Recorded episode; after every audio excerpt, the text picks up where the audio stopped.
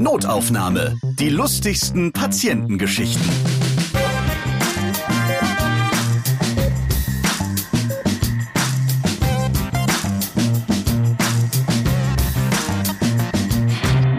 Da seid ihr wieder. Prima. Hallo, ich freue mich, dass ihr dabei seid. Ich bin Ralf Potzus und in diesem Podcast erzählen Ärzte und Mitarbeiter im Gesundheitswesen von ihren lustigen Begegnungen mit ihren Patienten. Diese Folge geht nach hinten los. Ja, ich rede nämlich mit Urologin Sarah Gerner. Sie arbeitet im sechsten Jahr als Assistenzärztin für Urologie in Stuttgart und wartet nur noch auf die Facharztprüfung. Ich grüße dich, hallo. Hallo Ralf, grüßt euch alle. Dich hat dein Mann zu diesem Podcast gebracht. Erzähl mal. Eigentlich hat er mich eher so drauf hingestupst. Also den Podcast habe eigentlich ich entdeckt und fand das immer total witzig, selber anzuhören. Und irgendwann meinte er so, ja, sag mal, du arbeitest doch auch im Gesundheitswesen. Warum meldest ja. du dich denn einfach nicht mal? Genau. Und die Geschichten gibt's ja auch dazu. Dann hast du dich bei Podever gemeldet an notaufnahme.podever.de und schon reden wir hier im Podcast. Ja, ging ganz schön schnell, ja, muss man sagen. Du bist hochschwanger, deswegen bist du jetzt schon längere Zeit im Schutz wegen Corona. So ist es. Ohne Patientenkontakt, das funktioniert einfach nicht. Und drum im Berufsverbot seit März. Und wie hochschwanger bist du? Also ich habe jetzt noch knappe zwei Wochen zum Termin. Nee, drei. Also sehr hochschwanger. Ja, sehr. Ja. Vielleicht wird das die erste Notaufnahmegeburt hier. Oh, ich hoffe nicht. Psst, Ruhe da unten. Wir klären heute, wie viele Magnetkugeln in eine Harnröhre passen, warum man Handrührgeräte nicht an die Hoden lassen sollte und dann kommt noch der ultimative Strullerstrahl. Bei Notaufnahme hat der pensionierte Urologe Dr. Reinhard Meyer in der Folge Allgäuer Ärzteanekdoten einmal sein Arbeitsmotto verraten. Der Urologe steht nachts nur auf, wenn er selber pieseln muss. Ist das auch dein Motto? Bist du deshalb Urologin geworden? Ja, also ich bin jetzt nicht Urologin geworden, weil ich dachte, ich muss immer durchschlafen im Dienst. Bei mir lief das eigentlich so, dass ich irgendwas Naturwissenschaftliches machen wollte und aber trotzdem jetzt nicht nur im Labor rumstehen und dann war einfach Medizin naheliegend und erst ziemlich spät im Studium bin ich dann überhaupt auf die Idee gekommen, Urologie zu machen, weil ich gemerkt habe, die Dozenten, die waren total überzeugt von ihrem Fach, die fanden das total gut und waren da überzeugt und es ist einfach ein relativ kleines Fach, aber unheimlich abwechslungsreich. Und jetzt im Gegensatz zu den Frauenärzten behandeln wir ja nicht nur Männer, auch wenn man immer denkt, der Urologe ist der Männerarzt, aber so 20 bis 30 Prozent der Patienten sind auch weiblich. Und eigentlich sind die teilweise auch ganz froh, wenn dann ein weiblicher Arzt kommt, weil es ja oft auch schambehaftete Themen sind, von Inkontinenz über Blasenentzündung bei den Frauen eben. Und ich kann mir es wirklich auch vorstellen, das lang zu machen, ohne dass mir langweilig wird, ja. Du wirst aber auch ständig immer gefragt, warum du als junge Ärztin ausgerechnet Urologin geworden bist. Was ja, sagst du dann? Wenn wir gerade in einer flapsigen Stimmung sind, dann sage ich manchmal, ich habe mein Hobby zum Beruf gemacht. Ähm, aber das ist natürlich nicht die Wahrheit. Also in der Medizin ist halt irgendwie, da gibt's ja fast nichts, was nicht irgendwie mal eklig ist oder unangenehm ist. So wie ich jetzt einen anderen Beruf auf gar keinen Fall mir vorstellen könnte. Also ich könnte jetzt zum Beispiel nicht Hautarzt werden, das fände ich schrecklich. Aber warum? Ja, warum? Wir haben ja auch ein klein bisschen ja Schnittmenge. Ich bin immer froh, wenn das nicht so häufig kommt, ja. Und in der Urologie, was halt echt super ist, man kann den Leuten total gut helfen. Wir haben viele Krankheitsbilder, selbst wenn es mit Krebs zu tun hat und bösen Krankheiten. Wir haben doch oft die Möglichkeit, den Leuten wirklich ihre Qualen zu nehmen. Also viele Krebsarten sind noch heilbar, wenn man sie früh entdeckt in unserem Gebiet wenn jemand einen Nierenstein hat und er kommt mitten in der Nacht und kann kaum laufen vor lauter Schmerz, dann kann man den doch ganz gut helfen. Oder wenn jemand nicht Wasser lassen kann, weil die Harnröhre zugeschwollen ist und man legt dem dann einen Katheter, das klingt erstmal unangenehm, aber in dem ja. Moment, wenn sich dann die Blase entleert, ist das sehr erleichternd. Und plötzlich ist man dann der beste Freund, trotz Katheter. Du findest es interessant, wie unterschiedlich Menschen mit ihrem Intimbereich umgehen, wenn sie denn vor dir als Ärztin stehen. Da sind bestimmt welche, die machen sich gleich nackig und einige sind einfach auch sehr prüde, oder? Ja, genau so ist es. Ich finde das auch interessant, dass man da gar nicht sagen kann, die Jüngeren sind total verschüchtert und die älteren FKK-Saunagänger sind total routiniert. Also manchmal kommt ein Patient zum Beispiel im Notdienst und liegt schon nackig auf der Liege, wenn ich überhaupt den Raum betrete da denke ich mir dann immer, ja, also eigentlich würde ich erstmal gerne wissen, was überhaupt los ist und erstmal fragen oder mich vorstellen zum Beispiel. Und andere, die kommen zum Beispiel mit einem Problem am Hoden, dass er wehtut. Dann sage ich so, also jetzt haben wir ja unser Vorgespräch geführt, jetzt würde ich es mir gerne mal anschauen. Und äh, dann nehmen sie, ja, muss ich mich jetzt ausziehen? Ich so, ähm, ja, ja, und äh, die Unterhose bitte auch. Ich kann nicht durch Stoff gucken. Also es ist immer ganz interessant, wie das so eine breite Spanne ergibt. Ohne Hose runter geht es einfach nicht. Dann reden wir jetzt mal über deine Fälle und das hat nun mal jetzt auch dein Beruf so an sich. Es spielt sich eben sehr viel Unerum ab und deswegen ist das in dieser Folge eben die Unerum-Ausgabe. So kann man wohl sagen, ja. Zu dir kommen, haben wir jetzt ja gehört, eben nicht nur Männer, eben auch mal Frauen. Mitunter kommen zu dir aber auch Pärchen, gleich gemeinsam. Ja, so ist das. Also ich erinnere mich an eine Geschichte, als ein junges Pärchen zu mir kam und die waren auch schon so ein bisschen verschüchtert und es war ihnen ganz unangenehm. Und die Geschichte war nämlich so, dass die beiden Geschlechtsverkehr hatten und anschließend war eben ein Blutfleck im Bett. Und dann haben sie gedacht, oh Gott, oh Gott, was ist denn jetzt los? Das ist bestimmt die Frau, die jetzt da irgendwie eine Verletzung hat, sind also schnell in die Frauenklinik gegangen. Und das heißt, die waren in einem anderen Krankenhaus. Und dort hat eben der Arzt nichts gefunden, bis sich dann rausgestellt hat, er hatte das Blut in der Hose und nicht sie. Sprich, die sind dann erst einmal falsch dort gewesen und kamen dann eben zu mir und waren ganz betreten dass da eben, ja, er das Problem hatte und geblutet hat und die dachten, das ist die Frau, ganz klar. Wie so oft, er war es am Ende. Und wie ist das dann passiert? Was war das dann? Vorne am Penis, an der Vorhaut, gibt es ein dünnes Bändchen, so eine Verbindung. Blöderweise läuft genau an dieser Stelle ein Blutgefäß hindurch, das kräftig bluten kann. Und wenn eben beim Geschlechtsverkehr in der Aktion diese, dieses Bändchen so ein bisschen einreißt, kann das richtig kräftig bluten. Und so war das dann eben in dem Fall. Wir mussten ihn nicht operieren, das hat von alleine wieder aufgehört. Aber das war eine kuriose Geschichte. Ist unangenehm, aber passiert. Ist nicht gefährlich. Das war jetzt ein junger Patient, der was an seinem Geschlechtsorgan hatte. Jetzt sind aber überwiegend ältere Herrschaften bei dir und da läuft vorne rum auch nicht immer alles richtig rund dann mit fortschreitendem Alter. Genau, also es ist so, dass Männer mit zunehmendem Alter eben eine Vergrößerung der Prostata bekommen. Ist gar nicht gefährlich, es hat auch nichts mit Krebs zu tun, aber es ist eben so, dass die Harnröhre mitten durch die Prostata hindurchläuft und wenn die wächst, dann kann die die Harnröhre eben einengen und der Harnstrahl wird schwächer. Das ist an sich jetzt mal nicht schlimm, aber wenn das halt weiter fortschreitet, dann kann das eben zu deutlichen Problemen führen. Und daher kommt es, dass eine häufige Operation in der Urologie eben beinhaltet, diese Prostata innen wieder auszuhöhlen, sodass der Weg für den Hahn wieder frei ist. Das ist so richtiges Ausschaben, oder? Kann man so sagen, ja. Also man schneidet jetzt nicht irgendwo im Bauch, sondern man geht durch die Harnröhre und schält es dann von innen raus. Also manche sprechen auch vom Hobeln. Das ist so der umgangssprachliche äh, Ausdruck. Das hört sich jetzt schon, schon wieder fies an, wenn ich jetzt so Richtung Schritt bei mir gucke. Schaben, hobeln. Der Leidensdruck bei den Männern ist teilweise schon erheblich. Also wenn man sich so vorstellt, vier, fünf Mal nachts auf Toilette zu müssen oder wenn man beim Einkaufen jede öffentliche Toilette kennt, weil man dauernd eine sucht. Also die sind dann schon echt belastet dadurch. Das hat sich auch schon in meiner Kindheit bei Fernsehwerbung tief eingeprägt, dass zwei Millionen Menschen nachts raus müssen. Ja, genau, weniger müssen müssen.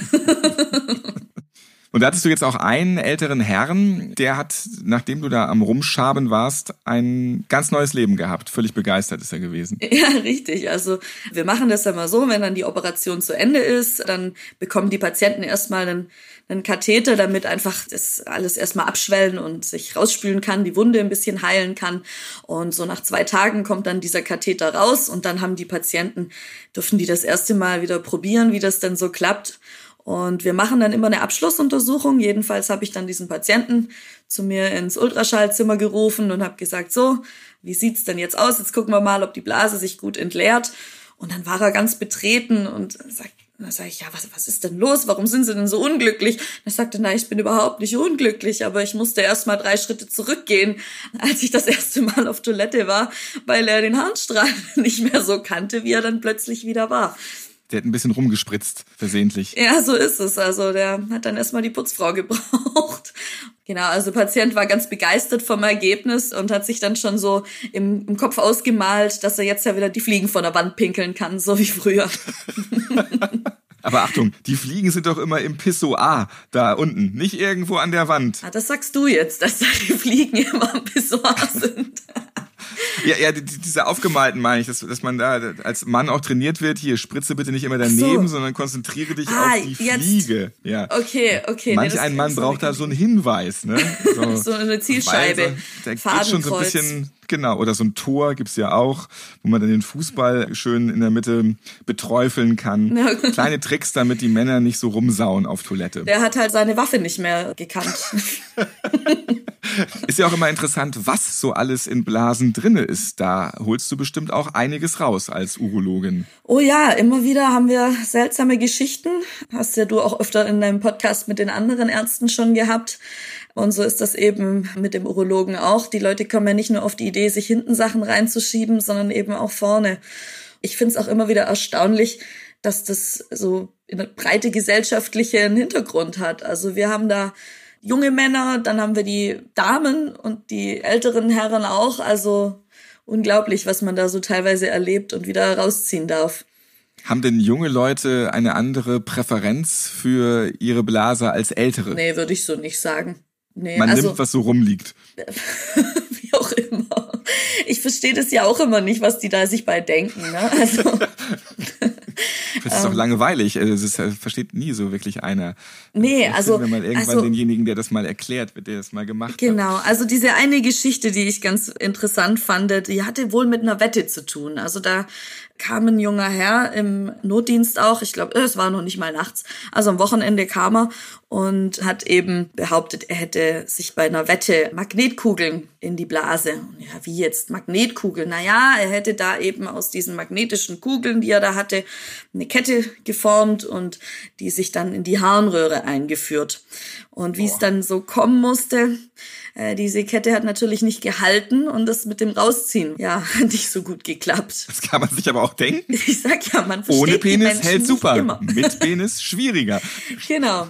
Also jedenfalls hatte er dann halt diese Magnetkugeln in der Blase und wusste nicht mehr, was er jetzt tun sollte. Also er hatte noch Magnetkugeln übrig und kam auf die grandiose Idee, er könnte sich ja nochmal eine Kette formen und damit dann die restlichen Magnetkugeln rausziehen. ja, du weißt es schon, also natürlich genauso wenig funktioniert wie beim ersten Mal. ja, letztendlich kam er dann. Hat er noch eine dritte Kette geformt? Nee, ich glaube. Kugeln.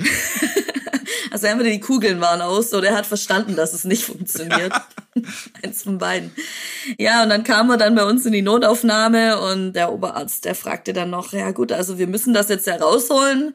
Ja, wie viele Kugeln sind das denn ungefähr? Naja, so 10, 15. Na gut, alles klar. Wir versuchen es mal, ohne die Blase gleich komplett aufzuschneiden. Wir versuchen es mal durch die Harnröhre zu machen, um eben nicht mehr Verletzungen, also keine große OP zu machen. Und wenn es aufgeschnitten werden muss, was könnte das für Folgeschäden haben? Schon heftig, ne? Ja, na klar, weil man muss ja in den Bauchraum, um an die Blase ranzukommen. Das ist ja letztendlich wie ein Kaiserschnitt. Ne? Da kann man theoretisch den Darm verletzen. Kommt zwar selten vor, aber eine Narbe bleibt auch übrig. Also wenn das irgendwie geht, versucht man schon, die Harnröhre zu verwenden, weil da ist der Weg halt offen. Da macht man jetzt nicht so viel kaputt. Der Oberarzt hat dann letztlich die Magnetkugeln wieder rausholen dürfen. Es waren übrigens keine 15, es waren noch keine 30, es waren 60 Magnetkugeln, die da insgesamt in der Blase waren. Wow. Ja, ich weiß auch nicht. Also gut, jedenfalls hat er dann das Glück gehabt, er musste die nicht einzeln fassen, weil so eine Kugel, wie greifst du die? Das funktioniert ja nicht mit einer Zange oder so, die rutscht die ja immer weg. Jedenfalls war zum Glück das Instrument, das Blasenspiegelinstrument war auch ein bisschen magnetisch und dann kamen die Kugeln also in größeren Portionen raus. Wir wissen übrigens bis heute nicht, was der Wetteinsatz war oder was er da gewonnen hatte, dieser Patient. Er hat nicht damit rausgerückt. Was holst du sonst noch so raus aus Blasen? Da sind bestimmt noch andere Gegenstände drin gewesen. Ja, also wir hatten mal eine Dame, die war sogar schon ein bisschen älter, also auch Alter schützt vor Dummheit nicht, oder wie sagt man? Jedenfalls hat die sich eben zum Zwecke der Selbstbefriedigung einen Bleistift in die Harnröhre eingeführt. Also nicht War in die er gespitzt? Ja, er muss ein bisschen spitz gewesen sein, weil ach, so, so ein glatt abgeschnittenen, oh nee, das möchte ich mir hm. auch nicht vorstellen. Ich glaube auch nicht nur der Bleistift war spitz. ja, Mal so dahingestellt. Ich sag nichts dazu. Das musste man dann auch wieder kunstvoll herausziehen. Man muss halt festhalten. Darf es halt nicht zu weit reinschieben. So, jetzt mal von Stiften, Kugeln und so weiter abgesehen. Natürlich gibt's dann auch immer noch wieder die extremeren. Man muss sich auch nicht immer alles einführen. Aber jetzt kommen wir zum Thema Handrührgerät und Hoden. Da würde man von vornherein schon sagen, nein, das darf nicht zusammen, aber es wird alles ausprobiert. Also der Klassiker ist ja der Kobold, so hat mal ein Staubsauger geheißen. Und der hatte relativ nah an dem Einzug, hatte der eben so eine Art Ventilator zum Einsaugen und da gab es auch einige schöne Verletzungen, jetzt bei mir nicht, aber die Haushaltsgegenstände scheinen was Beliebtes zu sein. Und wir hatten tatsächlich danach mal einen Notfall, da kam ein Patient mit einer riesen Schnittwunde am Hodensack. Ja, da drücken die Herrschaften ja nicht immer gleich damit raus, was sie da angestellt haben, was da passiert ist. Jedenfalls ähm, war das so ein Mitte 50-jähriger Patient, war sogar Polizeibeamter, also adretter Herr und dem dann das jetzt nicht so zutraut und hat dann zugegeben, dass das Handrührgerät schuld war. Und er hat sich das wohl zum Zwecke der Selbstbefriedigung, wie auch immer, an den Hodensack gehalten und sich offenbar so bös die Haut eingeklemmt, dass da eine richtige Schnittwunde dran war, die dann mit neun oder zehn Stichen genäht werden musste. Wie kommt man denn da drauf? Aber die das Leute blutet kommen ja auch wahrscheinlich drauf. sehr doll und stark dann. Das ist ja, Ja, ein Bereich, natürlich. wo es richtig rausblutet. Mit dem Handrührgerät echte Handarbeit auf jeden Fall, nur an falscher Stelle. So ist es ja.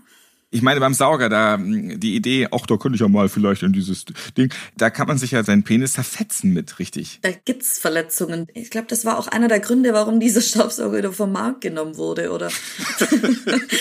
oder zumindest haben sie den Ventilator ein bisschen weiter nach hinten versetzt. Also der Polizist, der hat ja relativ schnell verraten, schuld daran ist das Handrührgerät und sind aber nicht alle Patienten, die du hast, so gesprächig. Ja, richtig. Also besonders wenn dann noch eine Demenzerkrankung dazu kommt. Also wir hatten diesen Fall einer sehr hochbetagten Dame, die war schon jenseits der 90 Jahre alt, hat eben gar nicht mehr gesprochen aufgrund ihrer schweren Erinnerungslücken und kam dann aus dem Pflegeheim, weil die Krankenschwester dort oder die Altenpflegerin eben Blut in der Unterhose gefunden hat. Und da muss man eben nachschauen, okay, wo kann das denn jetzt herkommen? Was ist denn da das Problem? Und bei den Frauen gibt's eben drei Möglichkeiten. Neben der Blase und der Scheide kann das eben auch aus dem Darm kommen, also aus dem After. Und mein pflichtbewusster Kollege, der sie dann untersucht hat, hat dann eben auch, ja, man muss sich halt anschauen, man muss schauen, wo kommt das her, hat dann eben mit dem Finger auch den After untersucht und hat da abgetastet. In dem Moment hat die Patientin, die davor noch nicht mal ihren Namen auf Nachfrage sagen konnte, ist dann plötzlich ganz munter geworden und aufgewacht und sagte, nicht jetzt, Erich. In dem Moment, wo der Kollege die Patientin mit dem Finger im Po untersucht. Also offenbar hat das eine Erinnerung in ihr wachgerufen. Wahrscheinlich an ihren Ehemann. Ich weiß es nicht, aber es war definitiv lustig in dem Moment. Erich war ein schlimmer Finger.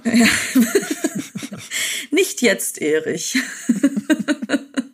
Heute gab es urologische Einblicke von Sarah Gerner. Vielen Dank, dass wir daran teilnehmen durften. Ja, danke. Mir hat's auch sehr viel Spaß gemacht und ich hoffe, es gab den ein oder anderen Schmunzler. Notaufnahme könnt ihr auf allen Podcast-Plattformen hören, zum Beispiel auch bei AudioNow, Deezer oder Fio. Ich bin Ralf Potzus und ich freue mich, wenn ihr diesen Podcast abonniert und weiterempfehlt, liked und natürlich wieder hört. Ja, und euch als Ärztin oder Arzt oder Mitarbeiter im Gesundheitswesen auch gerne meldet, wie es Sarah gemacht hat. Bis zum nächsten Mal. Ja, also vielen Dank nochmal für die Einladung, Ralf. Es hat sehr viel Spaß gemacht und ich denke, die Medizin gibt genug Geschichten her, über die man lustige Sachen erzählen kann. Sarah, ich wünsche dir alles Gute. Du bist kurz vorm Gebären. Ich wünsche dir noch eine schöne restliche Schwangerschaft und dann eine wunderschöne Geburt mit deinem Kind. Ja, herzlichen Dank. Notaufnahme. Die lustigsten Patientengeschichten. Ihr seid Ärztin, Arzt oder Arzthelfer, ihr arbeitet im Gesundheitswesen, ihr habt auch unterhaltsame Geschichten mit Patienten erlebt, dann schreibt uns gerne an notaufnahme@podever.de. Und nächstes Mal hört ihr Also wir haben letztens einen Patienten bekommen, der ist aus seiner brennenden Wohnung gerettet worden. Der kam dann bei uns direkt in den Schockraum und ich war da mit einer Kollegin äh, zuständig und ja, der war einfach von seiner Kohlenmonoxidvergiftung total high, war aber dann auch total lustig drauf. hat meiner Kollegin dann so ganz tief in die Augen geschaut hat gesagt, ey du, du siehst so gut aus. Du siehst so gut aus. Notaufnahme. Die lustigsten Patientengeschichten. Eine Produktion von Pot Ever.